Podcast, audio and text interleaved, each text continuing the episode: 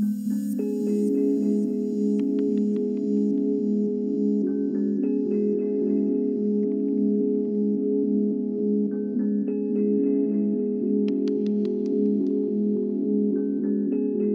Друзья, добрый день! Вы слушаете подкаст «Фабула раса». Меня зовут Яна Семешкина. После перерыва я решила возобновить подкаст и поделиться с вами новостями. Во-первых, подкаст для меня всегда был рефлексивным форматом. Я делилась с вами прочитанными книгами, техниками саморазвития, и сейчас чувствую необходимость продолжить наши встречи и рассказать, что случилось за это время. Последние два года я живу на Крайнем Севере, в городе Салихарде. Это единственный в мире город, который находится на полярном круге. Здесь я работаю учителем русского языка и литературы. За два года я узнала север и полюбила его, начала жить совсем другую жизнь. Я с детства мечтала работать в школе и, наконец, осуществила свою мечту. Каждый день я начинаю в кофейне неподалеку от моей школы, беру с собой большой стакан латте и иду на уроки. В день у меня по 4-5 уроков, когда я возвращаюсь домой, на улице уже темно, и снег приятно хрустит под ногами. Север — удивительное место. Например, из окна моего дома видно северное сияние. Зимой здесь очень красиво. Еще в этом году я стала резидентом в арт-резиденции «Полярис», так что новый сезон подкаста я буду записывать здесь, в уютной студии резиденции, при поддержке «Поляриса». Иногда в моей студии будут появляться гости, иногда это будут соло-выпуски, как, например, сегодня. Сегодняшний выпуск посвящен выгоранию образованию. Я решила поговорить на эту тему, очень важную, поскольку работаю в школе, и выгорание для учителей особенная проблема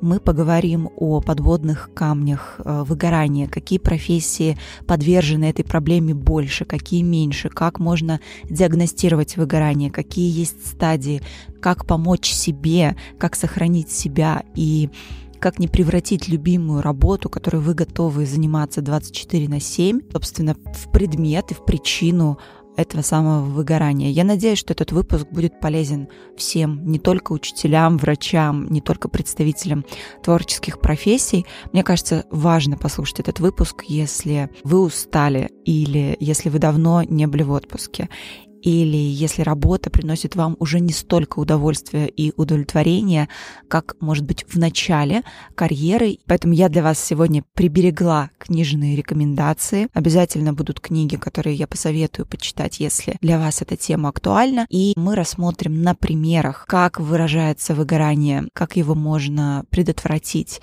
как можно помочь себе. Но начать, наверное, стоит с вопроса, что такое эмоциональное выгорание. И если говорить максимально упрощенно и коротко, это некое состояние. Это последствие стресса, которое выражается в эмоциональном и физическом истощении. То есть смотрите, как интересно. Выгорание это эмоциональное, но проявляется оно физическими последствиями. Особенно сильно подвержены выгоранию те люди, чья работа проходит в формате субъект-субъект, ну то есть человек-человек. Если вы работаете с людьми, если вы преподаватель или вы руководите людьми постоянно с ними разговариваете, сотрудничаете, значит, вы в зоне риска. И сейчас небольшой тест. Если вы заметите у себя один из признаков, о которых я расскажу, то вам точно стоит дослушать этот выпуск до конца. Если вы не хотите ходить на работу и чувствуете желание дистанцироваться от коллег, от задач, это может быть первый вариант. Второй вариант, например, вы понимаете, что не очень хорошо себя чувствуете на протяжении уже достаточно длительного периода. Вот если хотя бы один из этих вариантов вам откликается, то мы можем подозревать, что есть какие-то признаки эмоционального выгорания на определенной стадии. Вообще, какие факторы влияют на выгорание? Есть, как и везде, как и у любой проблемы, внешние и внутренние факторы. Вот давайте на них остановимся поподробнее. Что относится к внешним факторам? Внешний фактор — это то, что нас окружает. Это может быть среда на работе, размер вознаграждения, какие-то отвлекающие факторы. Если вы, например, живете в режиме постоянных дедлайнов, когда сдать нужно было еще вчера, бесконечно сваливаются новые задачи, вас отвлекают, вы не можете сосредоточиться, например, на каком-то конкретном проекте, постоянно есть новые и новые задачи и челленджи. Коллектив также относится к внешним факторам, и если вы не чувствуете себя своим или в коллективе нездоровы, здоровая обстановка. Вы расходитесь по миссиям, принципам с людьми, которые работают в вашей компании. Коллектив может быть действительно важным внешним фактором, который будет способствовать развитию эмоционального выгорания на работе. Ну и что касается внутренних факторов, это наши ценности, убеждения, принципы, и они порой играют гораздо большую роль в нашей предрасположенности к выгоранию. Вот, например, если вы гиперответственный человек, вы перфекционист, человек, который за час приходит на все встречи, обязательно выполняет все в срок, подходит невероятно внимательно ко всем деталям и ставит для себя задачи, выполнить которые он должен не на 100%, а на 150%, то, конечно, вы в зоне риска. Вопрос профессионального выгорания для вас — это вопрос времени, потому что вы находитесь в постоянном тонусе, причем сами себя в этот тонус вгоняете. И те убеждения, да, например, убеждение «я должен быть лучше всех», «я должен все контролировать» или «я не могу позволить себе ошибиться ни разу», все эти убеждения относятся к внутренним факторам, и они расходуют нашу энергию невероятно сильно. Долгое время наш организм не может находиться в тонусе, поэтому за стадий воодушевления начнется такая стадия нисхождения, рано или поздно, да, вы окажетесь, вы окажетесь на пороге профессионального выгорания. Кроме того, к внутренним факторам, помимо гиперактивности, перфекционизма, относится еще сверхценность работы. Когда человек считает, что работа — это самое важное, и у него перекошен жизненный баланс, рано или поздно такой человек столкнется с проблемой выгорания. Ну вот мы поговорили о том, какие факторы делают нас более уязвимыми к выгоранию, и сейчас нужно подумать о диагностике. Как определить есть ли у вас выгорание или оно к вам подкрадывается. Во-первых, есть несколько тестов, довольно обстоятельные. Они прикреплены к описанию подкаста. Бывают разные стадии выгорания. Есть классическая интерпретация Бойко. Она включает в себя три этапа напряжение, истощение, резистентность. Позже, когда тема выгорания стала особенно популярна, появилась еще четвертая стадия, но в целом логика их построения похожая, и мы пройдемся вот по всем четырем стадиям. Первая стадия характеризуется интенсивностью и накалом, высоким интересом к своей деятельности. Мы очень вовлечены, мы летаем на крыльях, мы готовы не есть, не спать. Мы хотим работать круглосуточно, потому что нас это вдохновляет, нам это легко, нам этого хочется. Мы находимся в невероятно высоком тонусе, и наш организм находится в супервысоком напряжении, потому что задействованы все его ресурсы. Но дело в том, что наш организм не может бесконечно находиться под высоким напряжением и задействовать все ресурсы. И тогда наступает следующая стадия. Это легкая усталость. Здесь мы начинаем понимать, что работы очень много, она нам нравится, но мы понимаем, что любой форс-мажор, любая накладка может катастрофичным образом повлиять на то, что происходит у нас, потому что наш график забит. И организм уже не может находиться в состоянии повышенного тонуса, в которой он был на первой стадии. Поэтому потихоньку появляются сбои. Ощущения у нас такие. Все еще вроде здорово, мы еще бежим, мы еще успеваем, но чувствуем, что дыхание начинает потихоньку сбиваться, нам начинает не хватать этого дыхания. И если мы на этом этапе не сделаем никаких шагов, наше состояние будет продолжаться дальше, то наступит ослабление, усталость, которая дает о себе знать еще ярче. И вот она уже подбирается к нам. Следующая стадия — ослабление. Во время этой стадии сил становится еще меньше. Чаще всего это выражается в раздражительности, и в агрессии. У нас уже не хватает ресурса безопасно реагировать на обратную связь, на изменения расписания, на какие-то входящие задачи. Мы начинаем активно реагировать на вмешательство в нашу работу. Могут начать обостряться заболевания, может начаться серьезный перебой со сном, с аппетитом, очень сильная потеря концентрации бывает на этом этапе. Высокий уровень агрессии рифмуется с ощущением беззащитности, невозможности. Вот на этой стадии себя еще можно спасти, еще можно сохранить свой интерес к работе. Но если ничего не менять, то может наступить четвертая стадия. Это истощение или угасание. В этой стадии человек чувствует себя даже неравнодушно. Это ощущение, когда мне вообще никак. Я как будто вообще не существую. Все становится настолько неважным. Человек в этом состоянии живой, но он умер. Очень сложно расстраиваться или радоваться. Человек выжит, есть только оболочка, а реакций, ощущений никаких уже не осталось. И вот с этой стадией тоже можно работать, хотя она э, является последней. Сейчас мы обсудим, что можно сделать на каждой стадии и как себе помочь.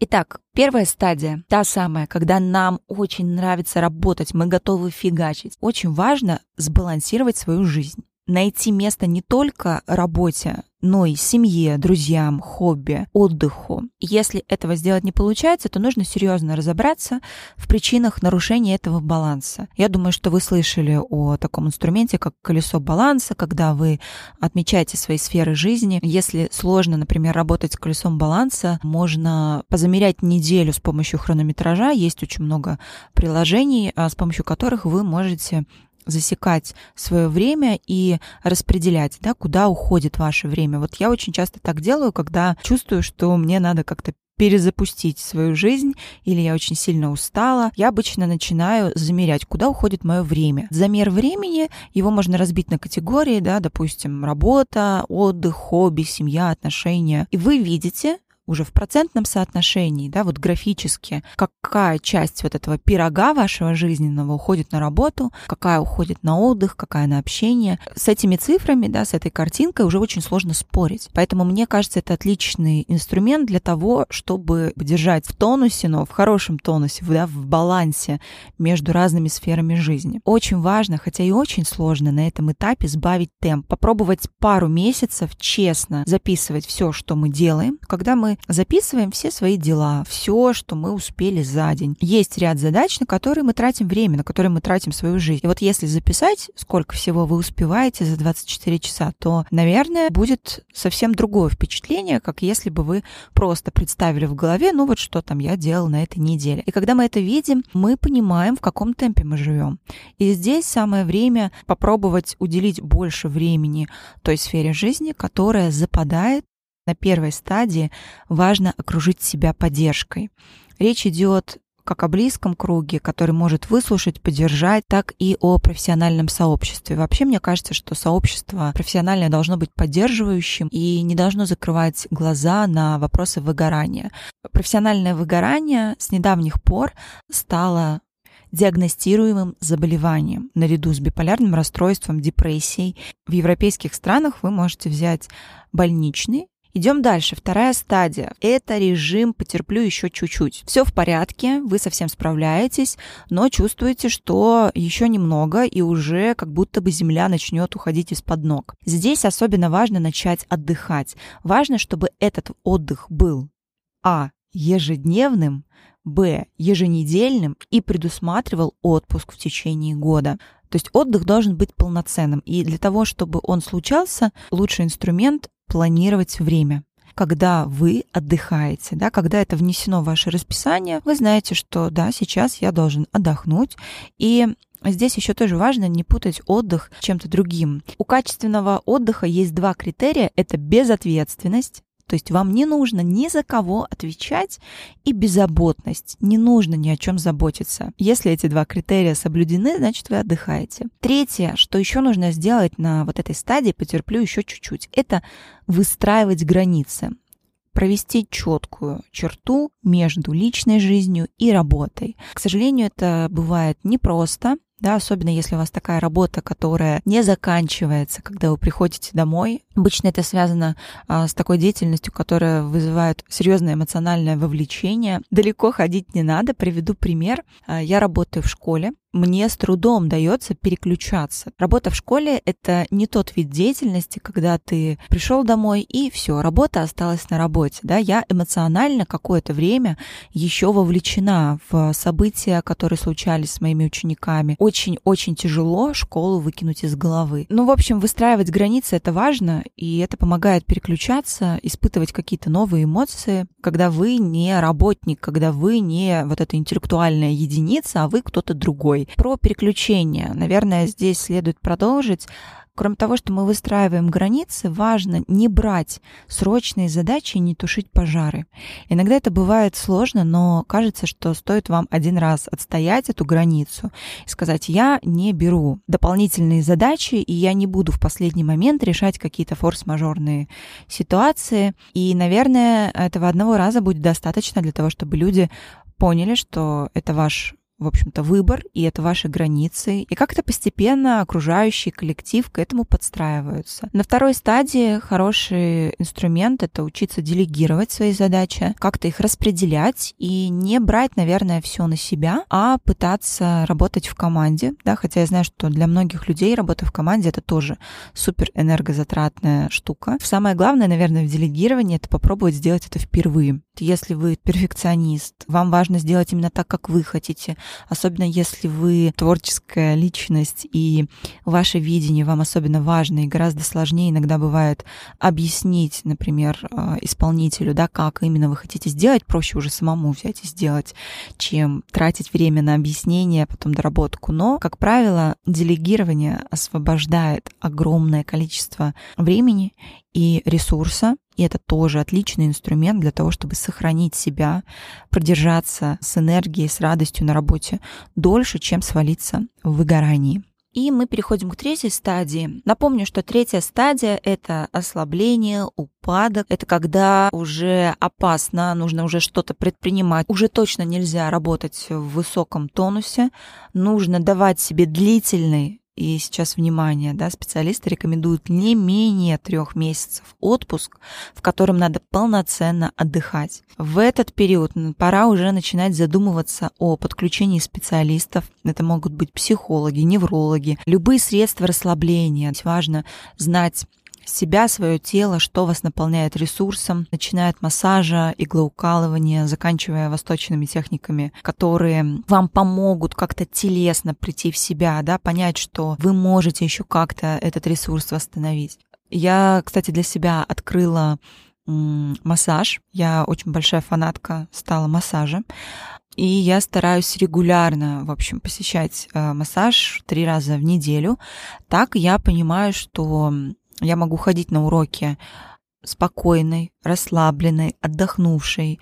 Не знаю, мне этот инструмент дает очень-очень много сил и очень много энергии. И, наверное, это еще связано с тем, что массаж, да, это как бы тоже такое физическое воздействие, и во многом оно снимает какие-то зажимы, а, которые возникали в результате стресса потому что тело наше на все реагирует. В общем, а, вот эти средства расслабления на третьей стадии, они просто необходимы как воздух. Важно только определиться, какое подходит вам. Ну и хорошая новость на этой стадии состоит в том, что если работа вам нравится, вы еще сможете восстановиться и вернуться к ней. Что же происходит на четвертой стадии? Это угасание. Здесь уже нужен длительный отдых от полугода минимум и смена работы. Смена работы, то есть смена деятельности. Необходима поддержка медицинских специалистов, профессионалов по ментальному здоровью, вплоть до обращения к психиатру, потому что четвертая стадия выгорания очень опасна. Она довольно часто сопряжена с депрессией, и выгорание может стать причиной депрессии, да, хотя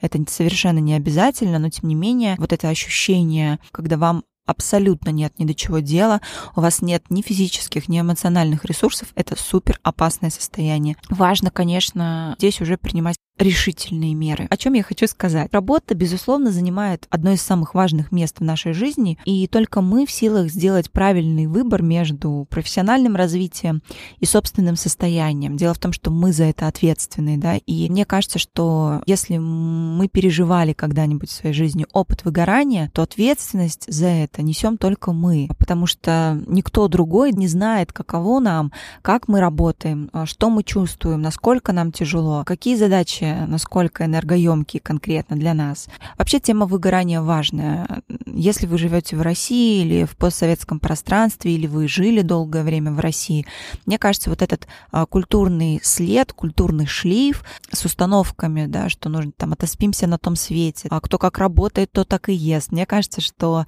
а, работа — это а, какая-то новая религия. Сегодня как будто бы в 21 веке есть такой кризис смыслов, и не любить свою работу, это не модно. Не любить свою работу, мне кажется, это нормально, но важно понимать, какие причины есть.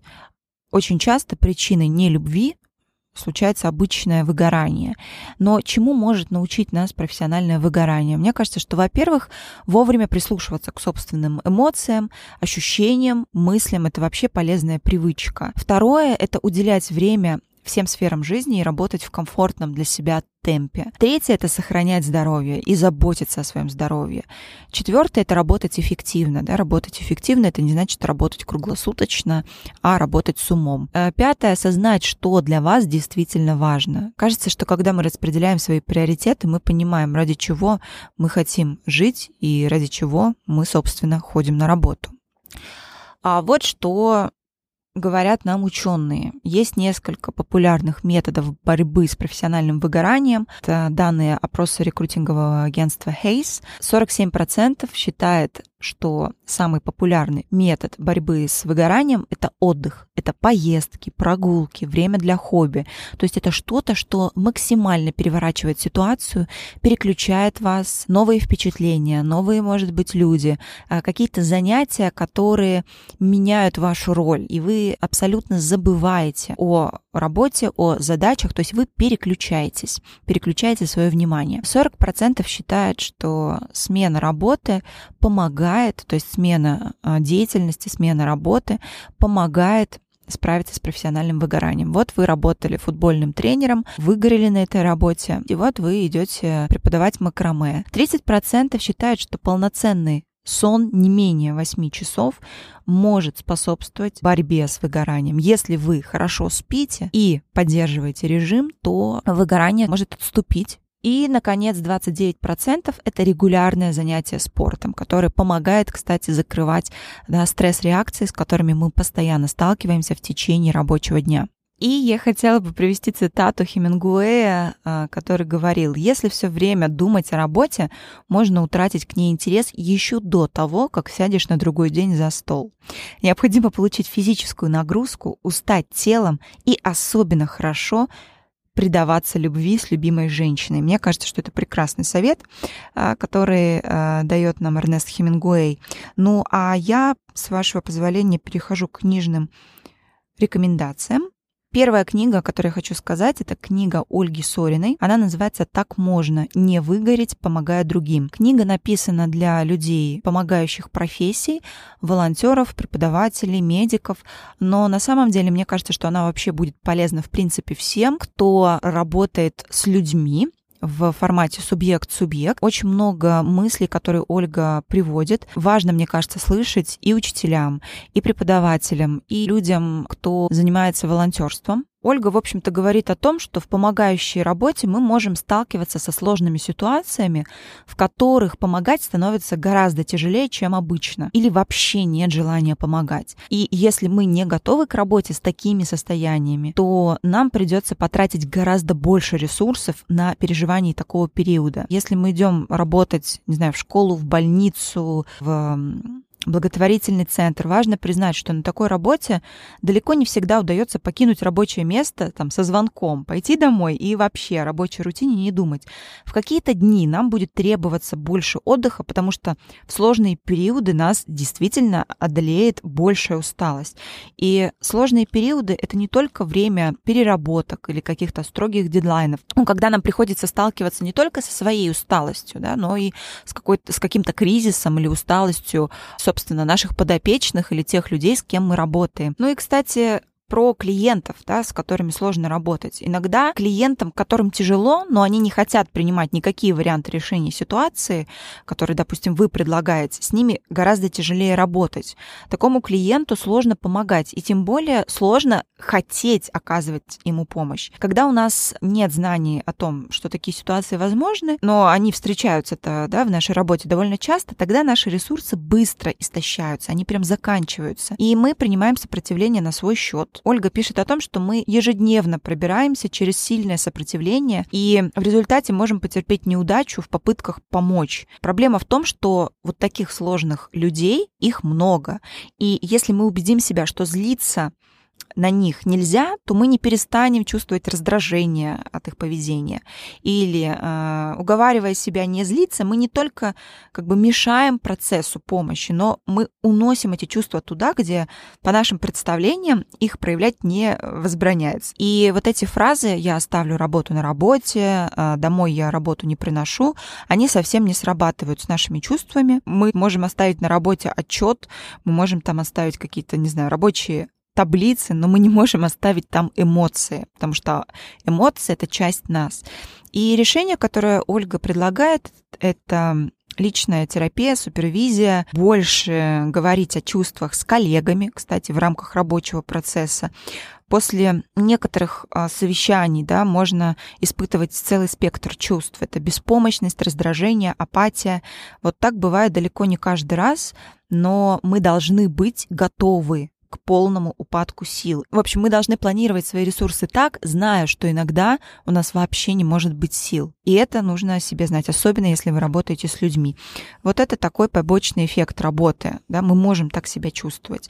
И отделиться от профессии до конца особенно если вы в помогающей профессии, вряд ли получится. Книга Ольги Сориной, мне кажется, очень э, профессиональной, понятной и э, важной. Кроме того, рекомендую книгу Клоуди Хэммонд «Искусство отдыха. Как качественно отдыхать в эпоху вечной занятости». Она как раз про бесконечные списки дел, которые не заканчиваются, дедлайны. Хэммонд предлагает не испытывать чувство вины за каждую передышку, а научиться выдыхать, отпускать лишнее, пробовать уделять время самому самому важному — себе. Вот книга довольно легкая, в ней не так много страниц, 330, читается за уикенд, поэтому я думаю, если вы настроились на какую-то волну заботы о себе, то эта книга станет хорошим собеседником, хорошей компанией на выходные. Ну и, наверное, закончить книжные рекомендации. Я хочу книгой «Выгорание сестер Нагоски». О ней а, мы говорили и в подкасте, и я думаю, что вы о ней уже слышали, и многие наши слушатели ее прочитали.